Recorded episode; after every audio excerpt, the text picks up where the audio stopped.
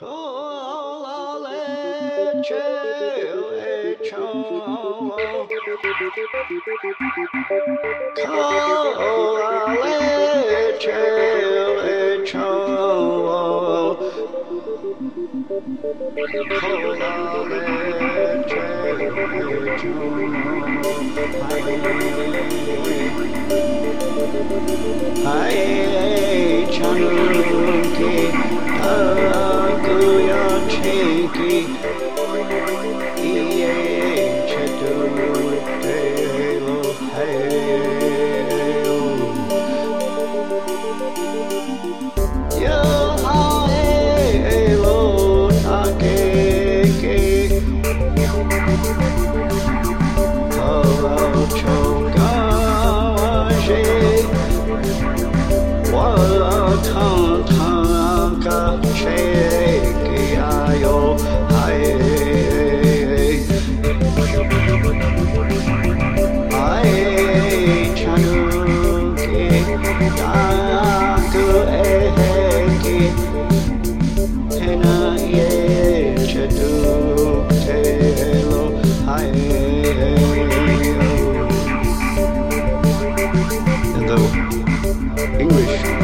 translation to that is friend do this.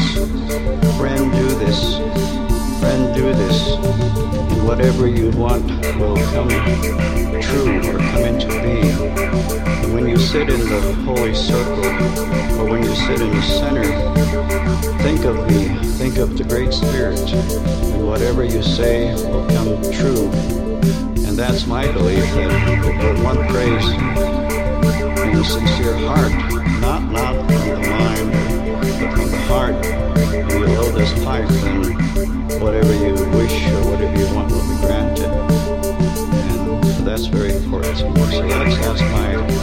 favorite